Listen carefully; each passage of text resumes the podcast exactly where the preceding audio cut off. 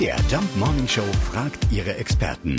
Fakt oder Fake? Ja, das mag auf den ersten Blick logisch erscheinen, aber stimmt es denn wirklich? Je dunkler die Sonnenbrillengläser, desto besser ist der UV-Schutz. Unsere Expertin ist Augenoptikermeisterin Angela Glas. Das stimmt nicht. Die Tönung der Brillengläser schützt lediglich vor Blendung. Der UV-Schutzfilter ist genauso unsichtbar wie das UV-Licht selbst. Eine dunkle Brille ohne UV-Schutz begünstigt sogar den Einfall des Lichtes ins Auge.